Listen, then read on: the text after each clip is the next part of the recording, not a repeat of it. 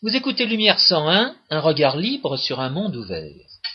Aujourd'hui, François Guillaume et moi-même, Georges Lannes, vous proposons un échange sur un sujet qui va généraliser un certain nombre d'émissions qu'on a eu l'occasion de faire. Donc on va s'y référer pour traiter un, cas qui me, semble digne d'intérêt. Alors ce cas, c'est celui des pseudo-élites judiciaires contre la justice naturelle. Alors pourquoi est-ce que ce sujet est intéressant? Il m'a semblé qu'il y avait toutes sortes de, libéraux, soi-disant tels, qui euh, croyaient, qui pensaient pouvoir invoquer des principes généraux euh, de, la liberté, de la de la démocratie contre les décisions, euh, certes arbitraires, d'instances démocratiques, que ce soit de soi-disant représentants ou, que ce soit des carrément des référendums, euh,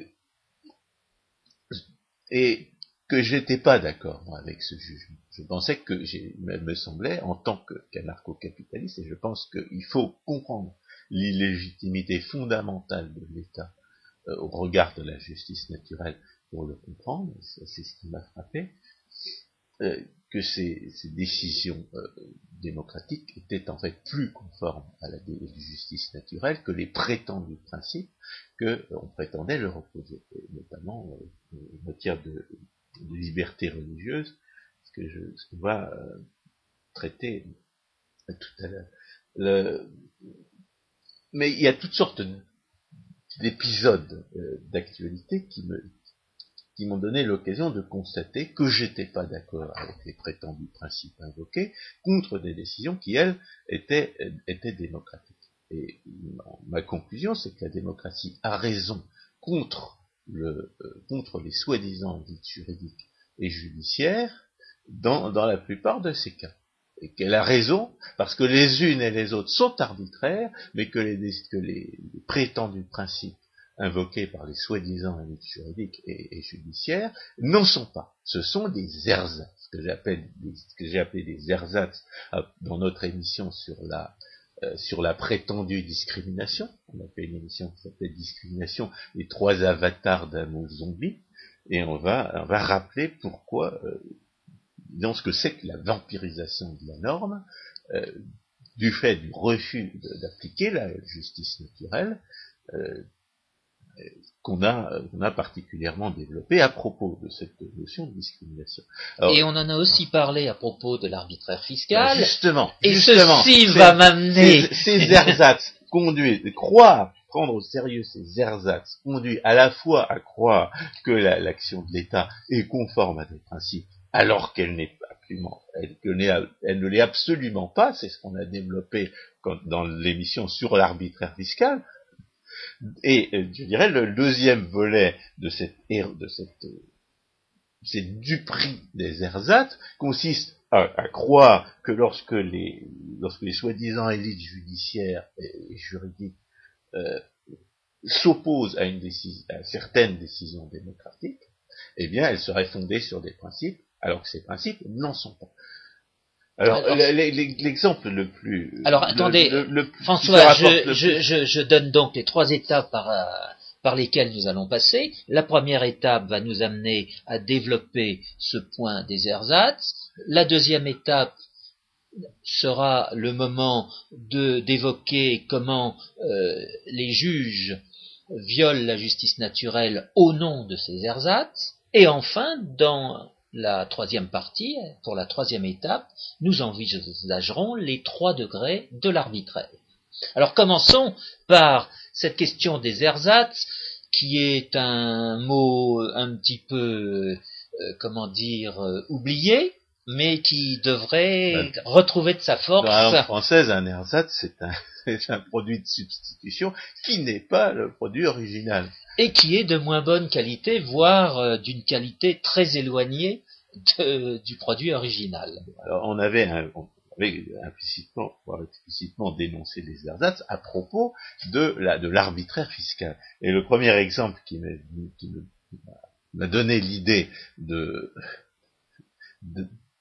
cette opposition entre la décision démocratique et les ersatz, c'est une décision judiciaire du tribunal fédéral euh, de Lausanne en Suisse, interdisant au, demi-canton d'Obwald d'instituer un impôt dégressif sur le revenu pour attirer les investisseurs. C'était en 2007. Voilà, alors ces décisions invoquaient de prétendus principes fiscaux d'égalité de traitement et d'imposition selon la capacité contributive. Alors, il est absolument manifeste pour quiconque euh, comprend le sens des mots qu'on a affaire à un ersatz. Pourquoi? Parce que l'égalité de traitement et d'imposition, selon la capacité contributive, c'est une contradiction dans les termes. Car si on doit traiter tout le monde également, il n'y a aucune raison de traiter les gens différemment suivant leur capacité contributive. Donc vous avez, vous avez de manière typique quelque chose qui se présente comme un principe et qui n'en est pas. Et qui, n'en est pas à la fois parce qu'il est mensonger, étant donné que la raison d'être de la de la euh, de l'impôt, c'est bien de voler les uns au profit des autres. Eh, c'est tout ce qu'on a développé dans notre émission sur l'arbitrage fiscal, il ne peut pas y avoir d'égalité devant l'impôt. C'est impossible. La loi, euh, la, législation fiscale est intrinsèquement discriminatoire, pour reprendre un terme de ces messieurs, et elle ne peut pas ne pas être discriminatoire puisqu'elle est là pour voler les uns au profit des autres. Le fait qu'elle y échoue, euh, en ce qui concerne le profit est, une autre affaire. Donc, deuxième raison pour laquelle il s'agit euh, d'un mensonge, c'est que l'expression elle-même est contradictoire. Ou bien on traite les gens également, ce qui veut dire qu'on leur demande le même impôt à tous, ou bien on les, traite euh, selon leur capacité contributive, ce qui veut dire qu'on discrimine contre les riches en faisant payer les riches plus que les pauvres. Et d'ailleurs, j'ai bien cru comprendre qu'en Suisse, il y avait, euh, euh, il y avait bien des impôts euh, progressifs. Le seul fait d'ailleurs qu'il y ait des, des, exemptions fiscales pour les, pour les plus pauvres constitue en soi une discrimination. Une discrimination fiscale et, et, tous les impôts progressifs sont des impôts de la haine, c'est-à-dire que leur but n'est pas de rapporter de l'argent aux hommes de l'État, mais de faire, de faire du mal à ceux qui, visent. Et c'est vrai depuis le manifeste du Parti communiste de 1848. Donc, euh, le prétendu principe invoqué par le tribunal fédéral à l'encontre du demi-canton d'Offval est un pseudo-principe, et c'est l'exemple type de l'ersatz. Parce que ce demi-canton voulait instituer un impôt dégressif. dégressif. Ce qui voulait, ce qui, était une discrimination contre les riches, mais une moindre discrimination contre les riches que, ne, que, n'était du goût des soi-disant élites bien pensantes du tribunal fédéral. Donc, donc vous avez à l'évidence un, un, principe qui est formellement euh, contradictoire et euh, que l'on invoque à l'encontre d'une décision démocratique. Donc c'est l'exemple c'est l'exemple de ces soi-disant élites euh, judiciaires contre, contre des décisions euh, prises par des gens qui sont plus représentatifs de la population le sont. Un petit mot sur le terme élite, François Guillaume. J'ai le sentiment que ce terme euh, revient à la mode. Il avait été oublié depuis la première partie du XXe siècle. En quoi, en quoi ce terme peut-il présenter un intérêt par rapport à celui d'homme de l'État? Bah, c'est la notion d'élite est contraire à la démocratie. ça veut dire. Bah, l'homme de l'État aussi. L'homme de l'État est un Ubermensch légal. Il vit d'argent volé, il vit par force d'argent volé aux autres. L'étatisme est un élitisme. de même que c'est un régime autoritaire et policier, et, notre but ici, bien entendu, c'est de rappeler que ce régime autoritaire et policier est un régime arbitraire.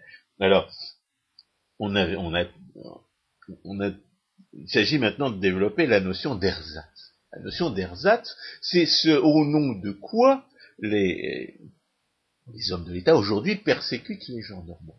C'était le thème de notre émission sur la, sur la prétendue discrimination on avait rappelé que la prétendue discrimination, c'était quelque chose que les hommes de l'État prétendaient se s'interdire à eux-mêmes pour faire croire que leur décision n'était pas arbitraire. Et c'est justement le résultat de ces, de ces, interdictions de discriminer que les hommes de l'État se faisaient à eux-mêmes, ou en tout cas ostensiblement, c'est ce que j'appelle les ersatz.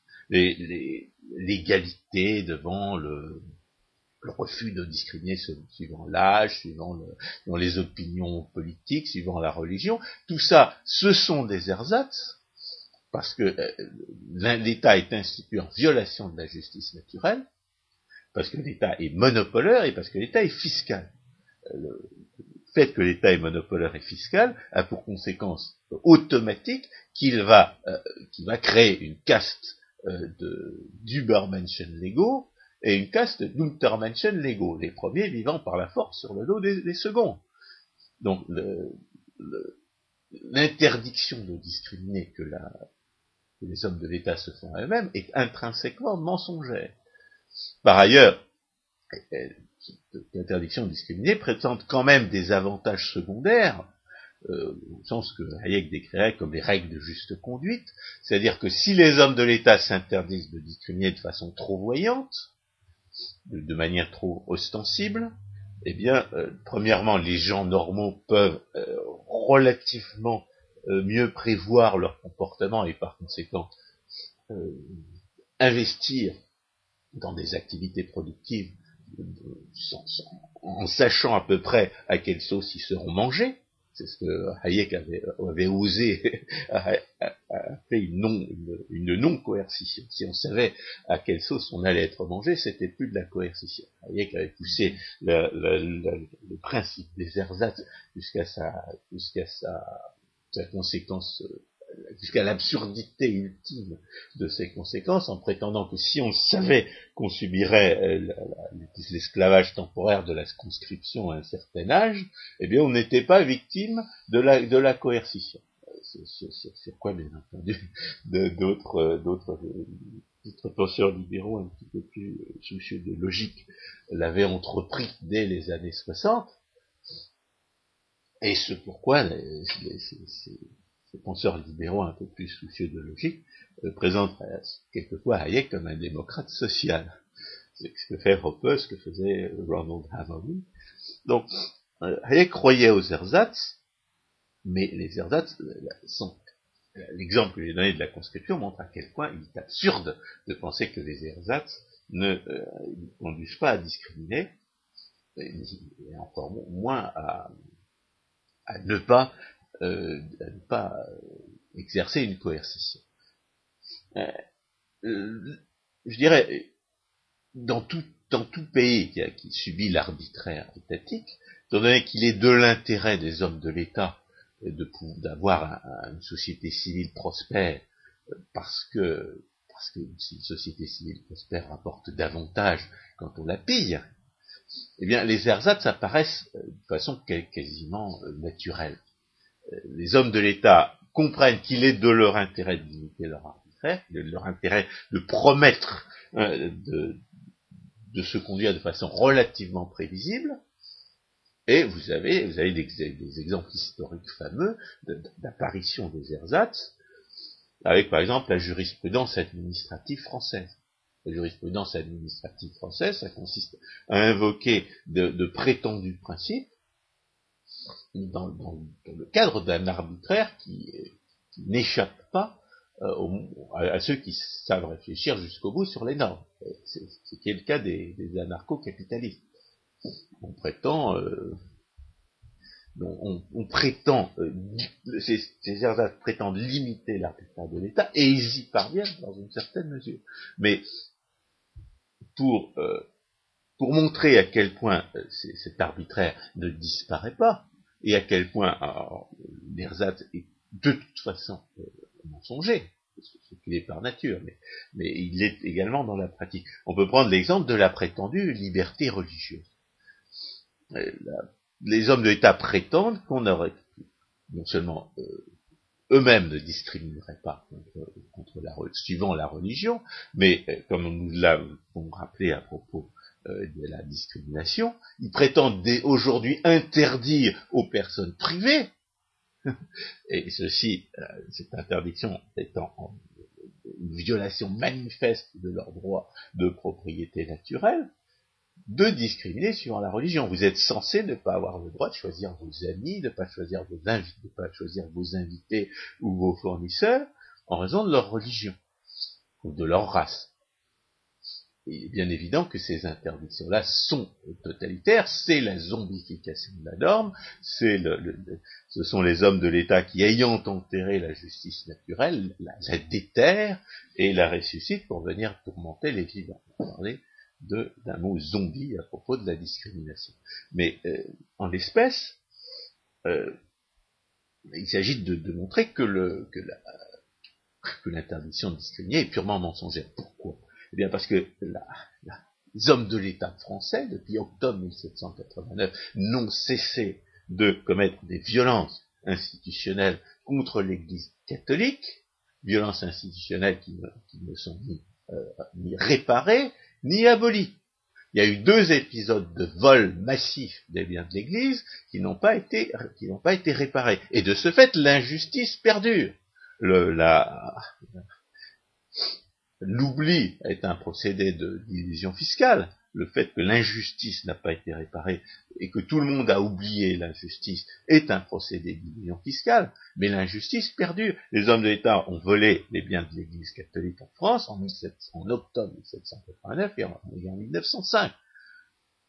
Par ailleurs, ils ont institué, à la fin du XIXe siècle, une, organisation euh, criminelle qui n'a fait que croître et embellir, et qui avait pour but exprès de voler l'argent de la population, pour, lui, pour, pour, la, pour la, priver des moyens de choisir l'école de ses enfants. Ayant volé aux, parents l'argent nécessaire pour payer l'école de leurs enfants, elle les forçait à payer deux fois s'ils voulaient choisir euh, l'école euh, eux-mêmes, en donnant le butin de ce vol à une, école qui avait leur, euh, qui avait leur, leur approbation une école composée de gens qui trouvent normal de vivre d'argent volé aux autres et qui sont de ce fait automatiquement socialistes. Quiconque trouve normal de vivre d'argent volé aux autres est automatiquement socialiste. Donc vous avez, et le socialisme est une religion, un ensemble de croyances absolument pas euh, fondées en raison, et, et, euh, et par conséquent, vous avez dans, vous avez du seul fait de l'existence de l'instruction publique, de l'imposition d'une instruction publique devenue éducation nationale, l'imposition de fait d'une religion officielle par les hommes de l'État. Voilà ce que vaut leur prétention à, euh, à ne pas discriminer. Et cette, cette, institution, comme euh, en France comme aux États-Unis d'ailleurs, était expressément dirigée contre l'influence de l'Église catholique, parce que l'Église catholique enseignait aux enfants, comme c'était son droit, comme c'était son devoir, donc la violence d'État par la, par la, concurrence déloyale, euh, c'est euh, est, expressément dirigée contre l'enseignement catholique. Alors il y a, y a une, un épisode ultime qui est la, reddition de l'Église catholique en France, quand elle s'est mise à accepter l'argent volé euh, des hommes de l'État, en échange d'un contrôle sur ce qui était enseigné. Aujourd'hui, la plupart des écoles catholiques en France reçoivent de l'argent volé par les hommes de l'État, ce qui veut dire qu'elles acceptent le principe du vol, elles acceptent l'institution qui, euh, l'institution criminelle qui, euh, qui dépouille les parents de, de leurs élèves du, droit de décider eux-mêmes ce qu'on enseignera à leurs enfants, et ils acceptent, en échange de cet argent volé, de se soumettre à des gens qui leur sont, euh, qui leur sont naturellement hostiles, puisque, euh, puisqu'ils sont intrinsèquement euh, socialistes. Que l'Église catholique, malgré tout, défend une certaine conception du droit naturel. Donc il y a eu violence répétée, violence institutionnelle, violence qui n'a jamais été réparée, qui, qui continue et qui n'est pas abolie contre l'Église catholique. Et vous avez une reddition, dans une large mesure, de cette Église catholique face à l'injustice qui lui est faite. Et à côté de cette violence systématique contre l'Église catholique, à côté de cette imposition d'une religion officielle qui est la pseudo-démocratie socialiste par le, par le biais de l'impôt-subvention, vous avez une pratique judiciaire aujourd'hui qui, qui entend punir toute critique à l'égard de la religion musulmane, par exemple. Qui entend, euh, qui, permet pas, qui ne permet pas de, de mentionner le fait de, de, que le, que le soi-disant prophète de la religion musulmane, par exemple, euh, avait épousé une, fille de 6 ans, et qu'il a consommé le mariage à l'âge de 9 ans, c'est cela. Euh, euh, si, vous, si vous en déduisez un jugement moral, vous êtes éventuellement passible de, de la des tribunaux au nom de cette zombification de la norme qui s'appelle la lutte contre la discrimination. Donc il n'est absolument pas vrai que la religion soit, euh, que la liberté religieuse existe, en France, parce qu'il y a une religion qui est persécutée, et parce qu'il y a une religion officielle qui est, euh, qui est imposée, et parce qu'il y a une religion privilégiée qui est défendue contre la critique, même privée. Donc on voit, on voit bien dans cette pratique-là que les ersatz ne sont que des ersatz qu'il s'agit en réalité d'instituer l'injustice tout en prétendant le contraire. Alors, euh, quelle norme euh, opposée à ces ersatz? Entendu, ben, c'est, c'est la norme de justice que nous pratiquons dans notre vie de tous les jours. Personne ne fait violence à personne. Personne ne s'impose à personne. Personne ne prétend qu'il aurait le droit à votre clientèle ou, qu'il aurait le droit de vous avoir comme fournisseur, sous prétexte que vous avez une religion différente de la sienne, et qu'il n'aurait pas le droit de discriminer contre vous. Personne, personne, ne, personne dans, la, vie de tous les jours ne trouve normal de, vivre par la force sur le dos euh, de quelqu'un d'autre. Donc c'est cette justice naturelle que les anarcho-capitalistes euh, ont systématisé sous la, sous la dénomination de propriété naturelle, c'est ça la norme de justice. Et ça veut dire en matière religieuse que euh, les, euh, les, gens ont le droit de pratiquer la religion qu'ils veulent chez eux.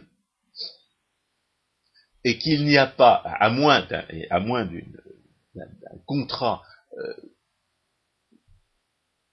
volontairement signé entre, entre, entre, propriétaires pour créer un espace où certaines règles vont, s'imposer, y compris des règles interdisant certaines religions et en favorisant d'autres, eh bien, il ne peut pas, il, il, ne peut pas y avoir de, euh,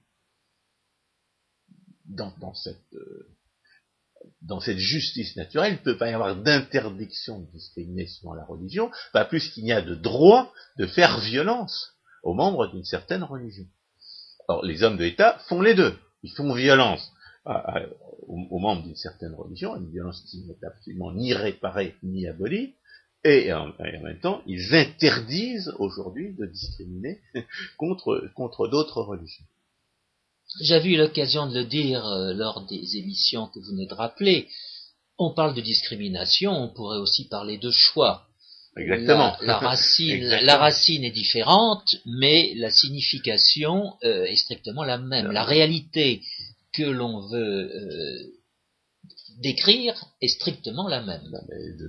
on sait très bien en tant qu'économiste, ayant, ayant appris que la norme de l'impôt, c'était la neutralité de l'impôt, qu'il euh, y, a, toute une tradition sophistique dans ce domaine qui consiste à, refuser, à, admettre un fait tout en refusant obstinément d'en tirer les conséquences.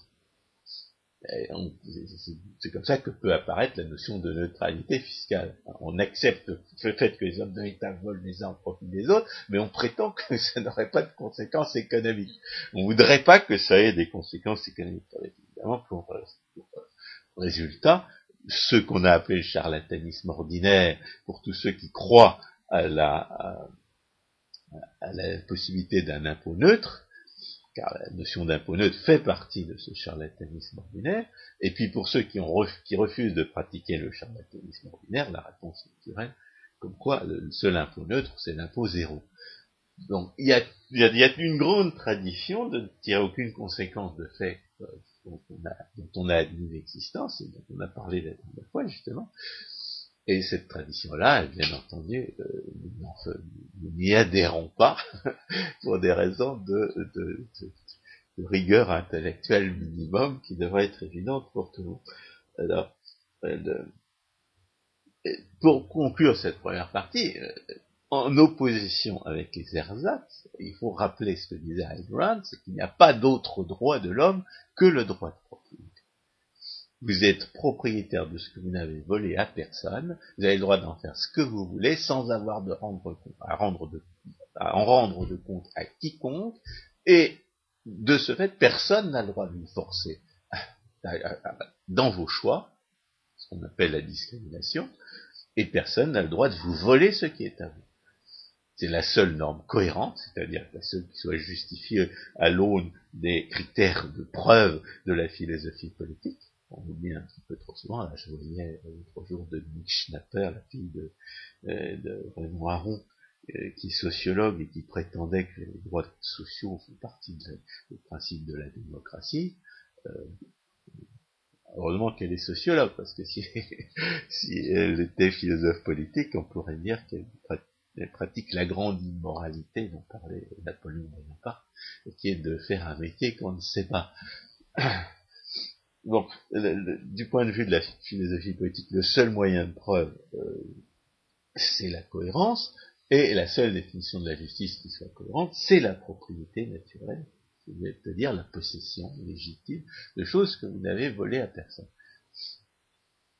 Alors, on peut donner d'autres exemples de tribunaux qui, euh, prétendent, qui, ont invoqué des ersatz à l'encontre de décisions euh, qui ont été prises par, euh, par, une majorité de la population ou par une majorité de ses représentants. Par exemple, vous avez les tribunaux aux États-Unis qui ont prétendu annuler le résultat qui, prétendent annuler le résultat de référendum interdisant le soi-disant mariage des, homosexuels.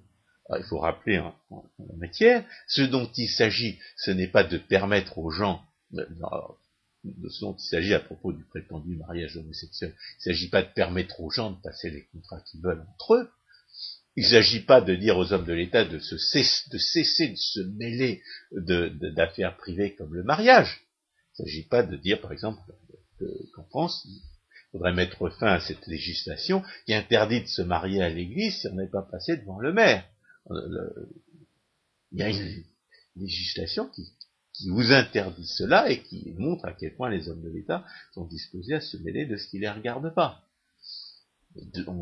c'est illégal de se marier uniquement à l'Église. Eh bien, euh, bien entendu, la justice naturelle interdit aux hommes de l'État de se mêler de ces choses-là, et la législation en espèce viole le droit. Donc, il ne s'agit pas, quand on, prétend euh, obtenir la reconnaissance d'un prétendu mariage homosexuel, de dire aux hommes de l'État de ne pas se mêler du mariage. Et il ne s'agit pas de, leur interdire de ne pas se mêler de la liberté des contrats si euh, des partenaires homosexuels veulent euh, organiser une, une, solidarité entre eux, et s'ils veulent, éventuellement se faire des dons euh, conditionnels, les hommes d'État n'ont pas à s'en mêler. Mais ce n'est pas de cela qu'il s'agit. L'agitation pour, pour, la prétendue reconnaissance du prétendu mariage homosexuel vise à employer le pouvoir de police des hommes de l'État pour imposer un changement de définition du mariage dont la population ne veut pas. Et c'est pour ça que c'est pour ça que les prétendus, euh, les soi-disant élites juridiques et judiciaires qui veulent imposer euh, ce prétendu mariage à l'encontre de décisions démocratiques violent la justice naturelle parce qu'ils se font les complices de cette tentative pour enrôler le pouvoir de police de l'État au service d'un changement autoritaire de la définition du mariage. Bien entendu, ces, gens-là ne sont pas libéraux pour dessous, ils sont au contraire socialistes. Et les libéraux, bien entendu, euh, feraient bien de se rendre compte de la chose. Des, autre décision que les tribunaux, ont, des tribunaux soi-disant euh, élites judiciaires aux États-Unis ont essayé euh, d'abolir, sont des décisions qui interdisaient, de, qui privaient des, qui interdisaient plutôt aux autorités euh, euh étatiques de, de, de, distribuer de prétendus droits sociaux aux, immigrés clandestins. il faut rappeler que où se trouve la, justice naturelle en l'espèce, et, où se trouvent les principes du droit, parce que je, trouve particulièrement scandaleux qu'on prétende invoquer des principes du droit euh, à l'appui de, distribution de, quoi que ce soit aux étrangers clandestins. Euh, pourquoi? Eh Bien parce que le fait que l'étranger est clandestin a pour conséquence qu'il n'a absolument aucun droit. Euh, qui, résulterait de sa présence euh, illégale. Euh, c'est quand même un principe général du droit que l'illégalité, que la violation de la norme juridique ne peut entraîner en elle-même aucun droit. Si vous assassinez un, oncle dont vous espérez hériter, vous ne, vous ne toucherez pas l'héritage. Vous ne toucherez pas l'héritage parce que vous ne pouvez pas profiter de votre acte criminel.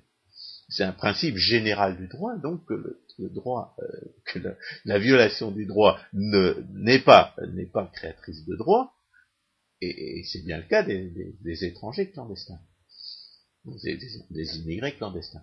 Donc, il est, est, donc particulièrement scandaleux de la part de soi-disant juristes de prétendre qu'on reconnaisse des droits sociaux à des étrangers clandestins. Alors, du point de vue de la justice naturelle, et pas seulement des principes euh, généraux du droit,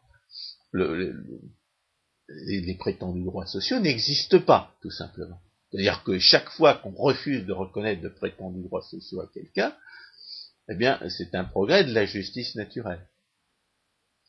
Évidemment, euh, ça, nous, confronte à tous les dilemmes les, euh, auxquels l'étatisme nous, confronte ordinairement, qui nous force, euh, force à trancher de manière nécessairement arbitraire, parce qu'il se peut que les, bénéficiaires de ces prétendus droits sociaux, en réalité, aient payé euh, pour les recevoir. De sorte que la, refuser ces prétendus droits serait, euh, serait en faire des esclaves purs. Mais est-ce que est-ce qu'on doit accepter, est-ce qu'on doit seulement accepter l'argent volé des hommes de l'État? Il faut pouvoir se le permettre. Donc, mais on a déjà eu l'occasion dans une émission précédente de dire que, les droits sociaux étaient véritablement des ersatz. Non, ce ne sont pas des ersatz, ce sont des pétitions de principe esclavagistes. Euh, ce, ce, ce, ce, qui ne permet, ce qui ne nous permet pas de trancher en termes de principe, ce sont les, ce sont les dilemmes auxquels nous, nous confronte le fait que les hommes de l'État prétendent nous distribuer de l'argent qui en réalité nous appartient. on va voir euh, on va essayer de résoudre le problème euh, de façon un peu plus générale à, propos des, euh, trois degrés de l'arbitraire. Euh, mais autre, autre caractéristique du droit à propos de ces étrangers clandestins, c'est que l'existence de l'État a pour conséquence que certains étrangers sont, seront, se trouveront illégalement sur le territoire national ce ne sont pas les anarcho-capitalistes qui, euh, prétendent, qui, justifient euh, l'existence de l'État. Mais à partir du moment où l'État existe, il s'ensuit automatiquement qu'il a pour devoir de tenir les étrangers, euh, de tenir à l'écart du territoire national les étrangers que le souverain a jugés indésirables. Et dans une démocratie, ça veut dire qu'il a automatiquement pour devoir de tenir à l'écart du territoire national les étrangers que la majorité de la population juge indésirable. Si l'État ne tient pas à l'écart du territoire national les étrangers que le souverain juge indésirable, il n'y a pas d'État du tout, car c'est sa seule fonction, il n'est pas légitime mais défendable, et s'il ne tient pas à l'écart du territoire national les étrangers que la majorité juge indésirable, alors il n'y a pas de démocratie. Car il n'y a pas, car euh, c'est la seule fonction défendable de l'État, et c'est la seule de ce fait, c'est la seule fonction défendable d'un État démocratique, tenir à l'écart du territoire national les étrangers indésirables. Donc, vous avez un exemple type de, pseudo-principe invoqué à l'encontre d'une décision majoritaire, pseudo-principe qui viole en l'espèce le, les conséquences juridiques de l'existence de l'État, qui viole un des principes les plus fondamentaux du droit, du droit positif tel, peut, tel que n'importe quel juriste peut, euh, peut l'envisager, et qui viole évidemment les principes de la justice naturelle, dans la mesure où il prétend reconnaître de prétendus droits sociaux. Autre exemple de, euh, de décision euh, judiciaire d'une pseudo-élite juridique euh, à l'encontre de l'opinion majoritaire, c'est la Cour européenne des droits de l'homme qui interdit les crucifix dans les écoles italiennes. Là, vous avez euh, typiquement, euh, en, en, tant qu'anarcho-capitaliste, vous avez le réflexe, c'est de dire, mais la seule raison pour laquelle la question se pose de savoir s'il y a des crucifix dans les écoles d'État en Italie, c'est parce qu'il y a des écoles d'État, ce qui ne devrait pas exister. Donc la solution, c'est que les écoles d'État n'existent pas. C'est la seule solution qui soit compatible avec de vrais principes du droit.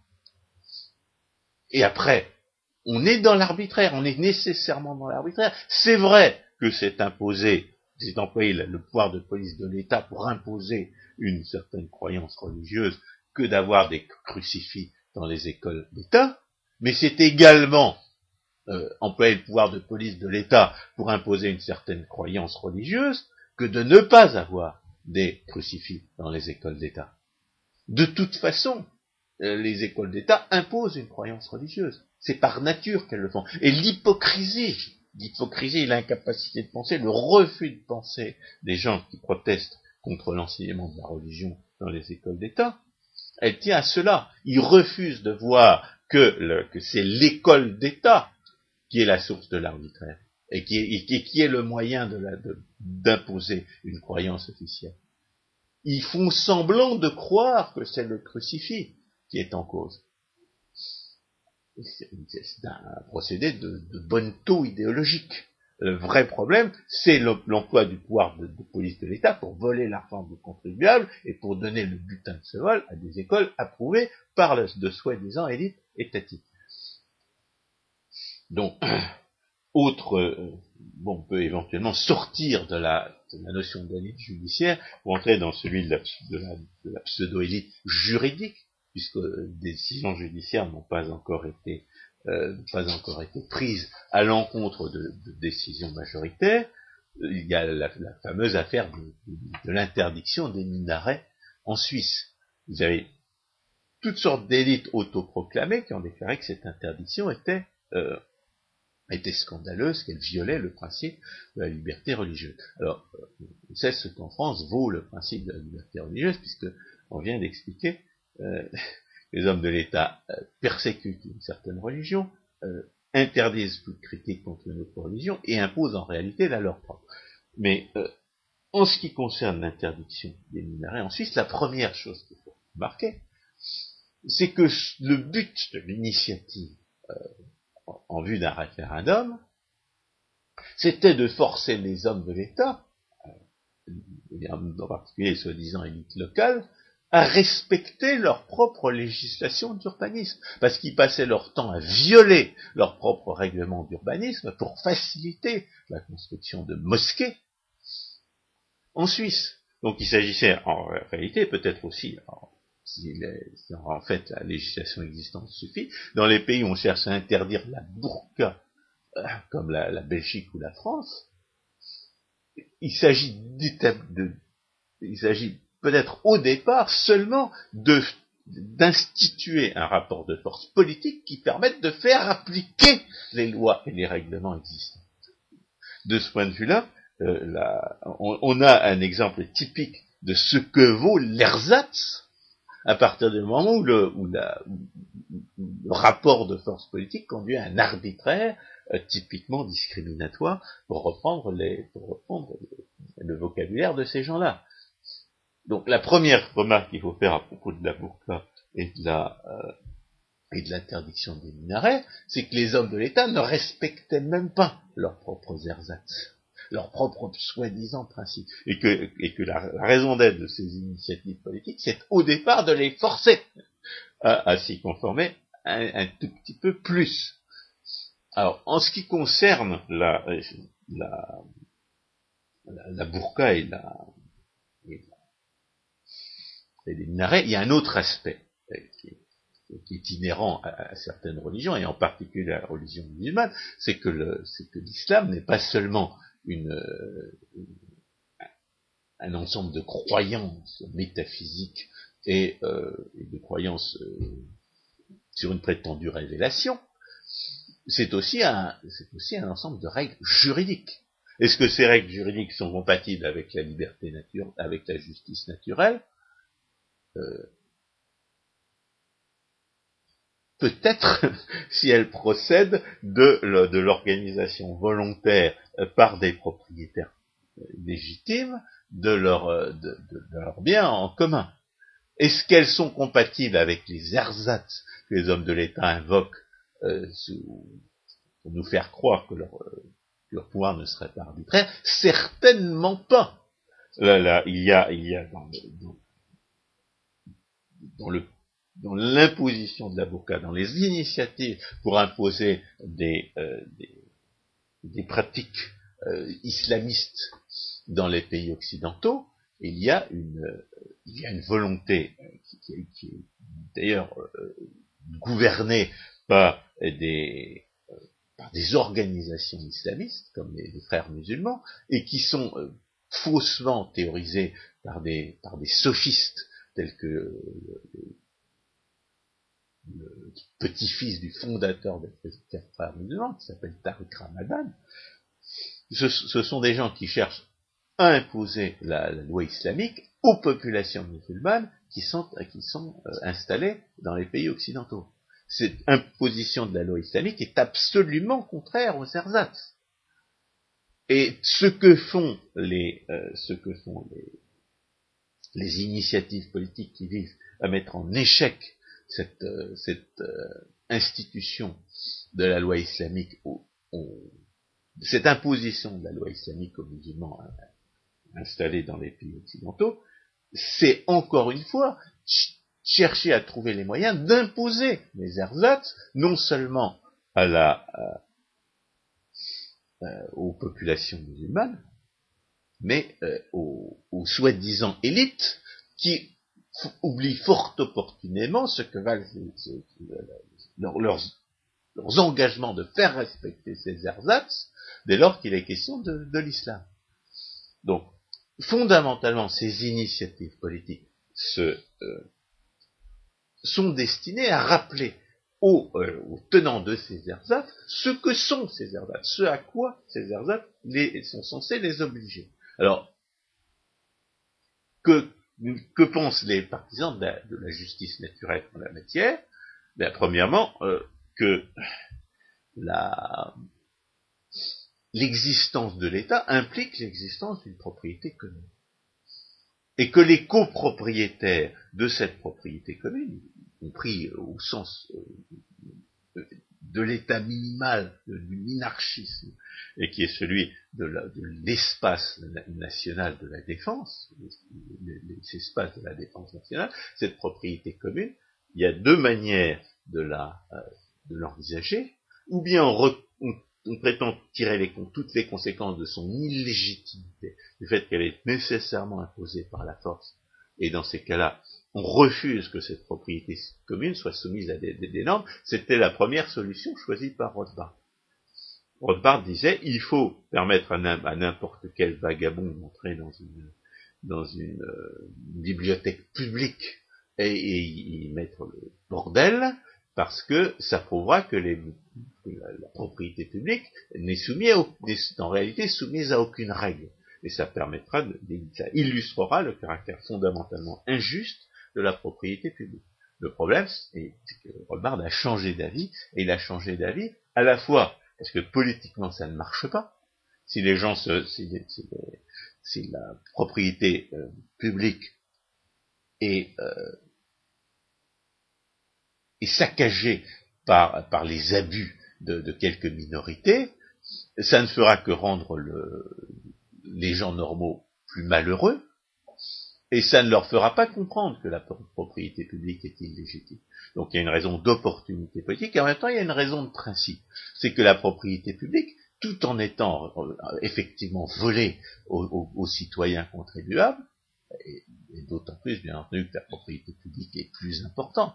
Dans le socialisme pseudo-démocratique, elle dépasse même la propriété privée par son ampleur.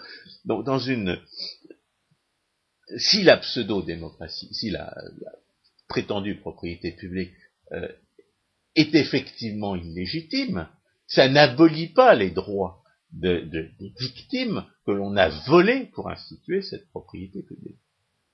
Et de ce fait, il subsiste malgré tout une norme, une norme de justice naturelle que l'on peut opposer aux soi-disant élites qui ont usurpé euh, la, décision en matière de propriété publique, c'est qu'il faut que cette propriété publique soit gérée comme le serait une copropriété.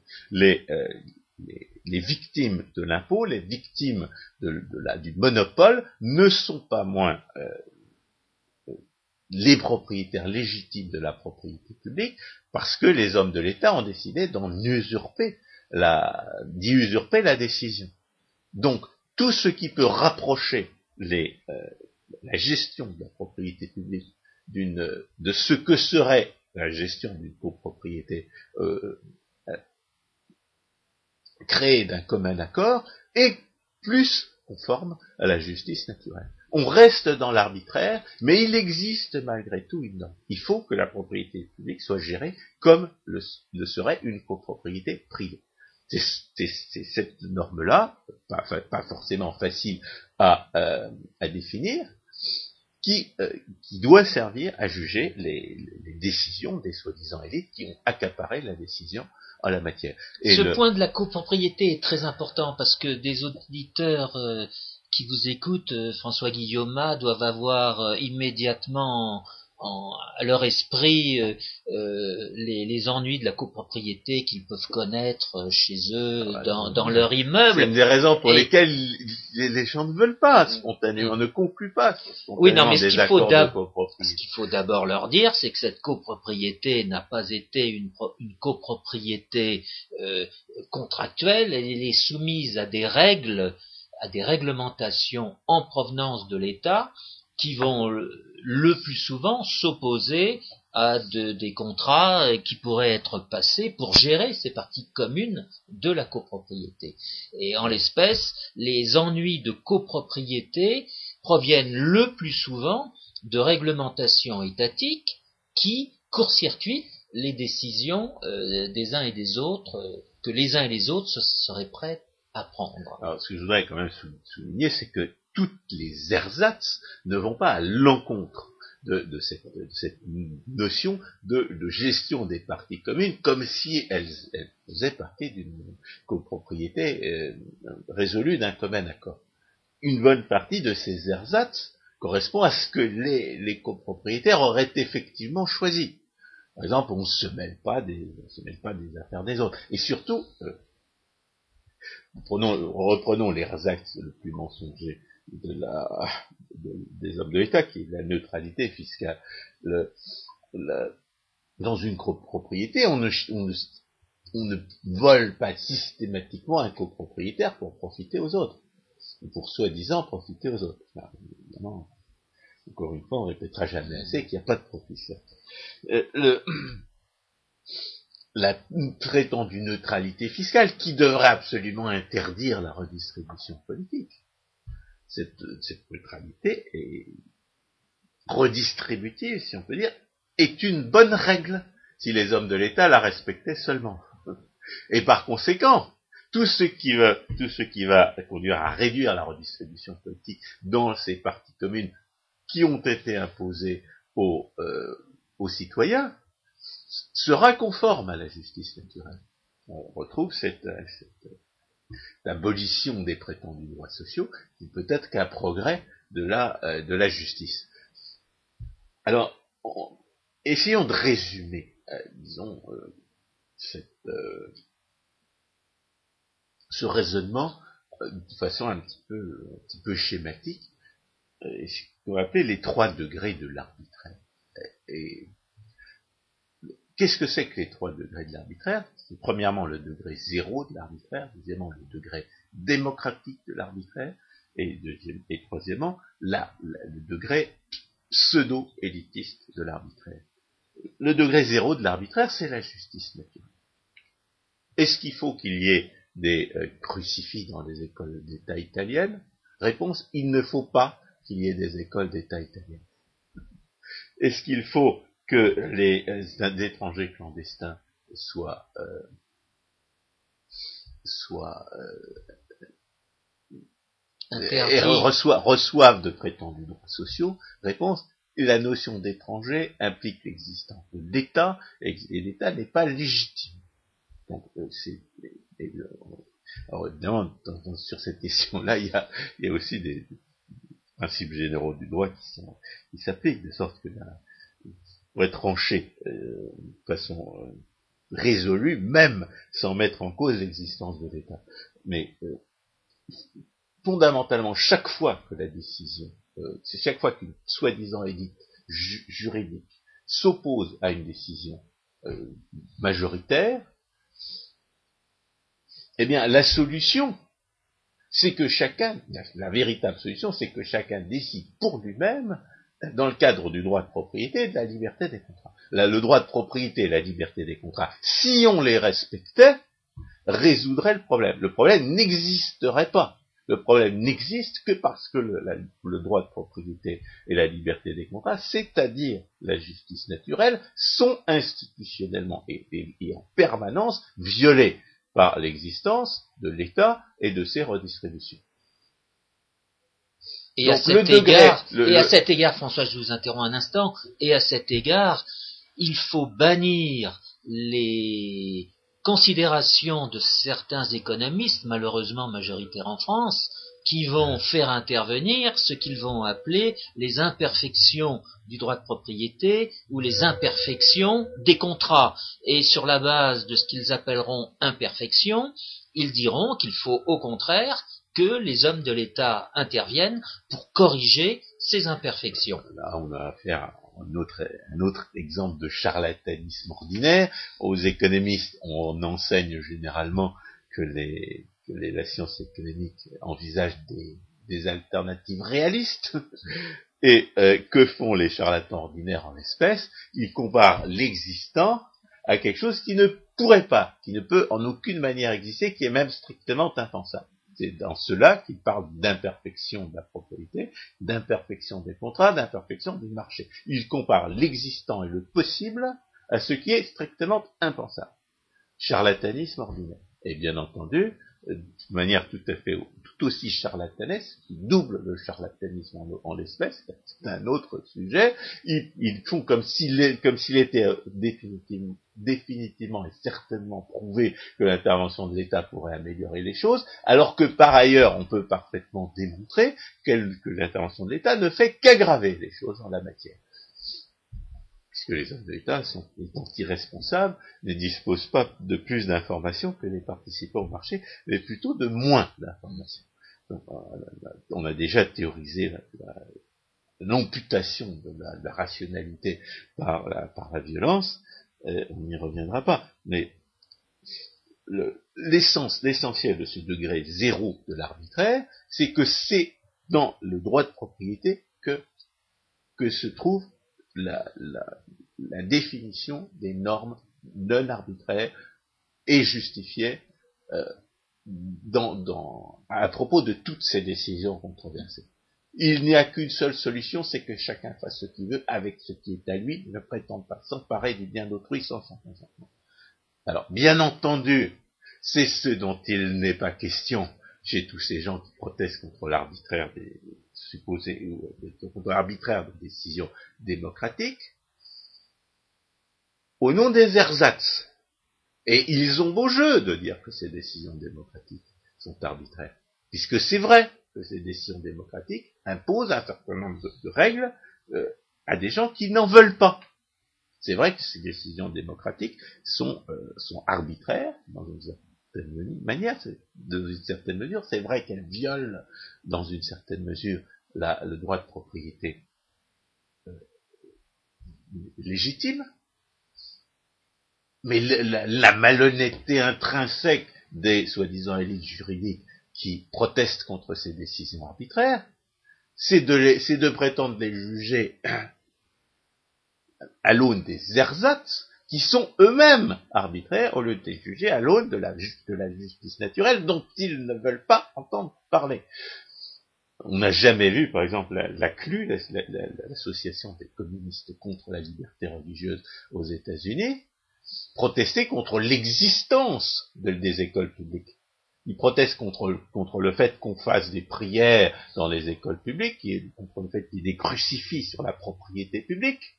Ils protestent pas contre l'existence des écoles publiques ni de la propriété publique, ce qui est la solution logique. Ils protestent au nom d'ersatz, qui serait euh, une, une, séparation de l'Église et de l'État, et absolument pas dans la Constitution américaine d'ailleurs, c'est une invention de leur part, mais ils protestent au nom des ersatz et ils ne veulent surtout pas entendre parler de la norme qui est à la fois justifiée, qui non seulement est, justifiée, mais résoudrait effectivement le problème. Ils sont comme ces, charlatans ordinaires dont Georges Laine parlait euh, tout à l'heure, et qui, invoquent non seulement, euh, non seulement critiquent les décisions majoritaires à l'aune de, euh, de normes qui ne sont pas justifiées, mais qui prétendent résoudre, qui prétendent résoudre l'arbitraire de cette,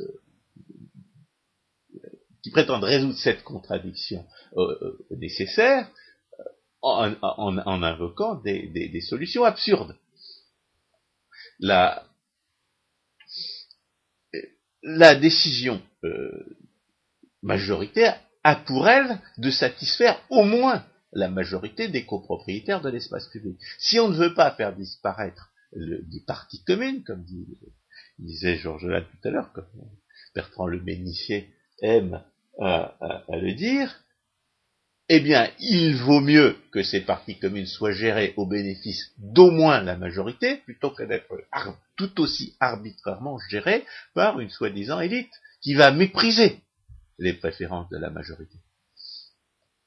Et à cet égard, le véritable choix, tant qu'on refuse de mettre en cause euh, le principe de la décision et de la propriété, de propriété publique, c'est le choix entre la décision arbitraire de la majorité et la décision arbitraire d'une soi-disant élite.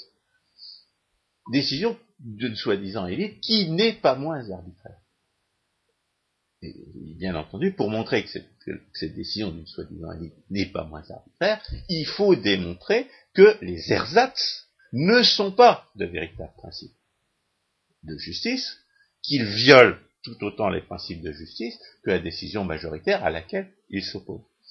Alors, c'est ce que nous espérons avoir fait.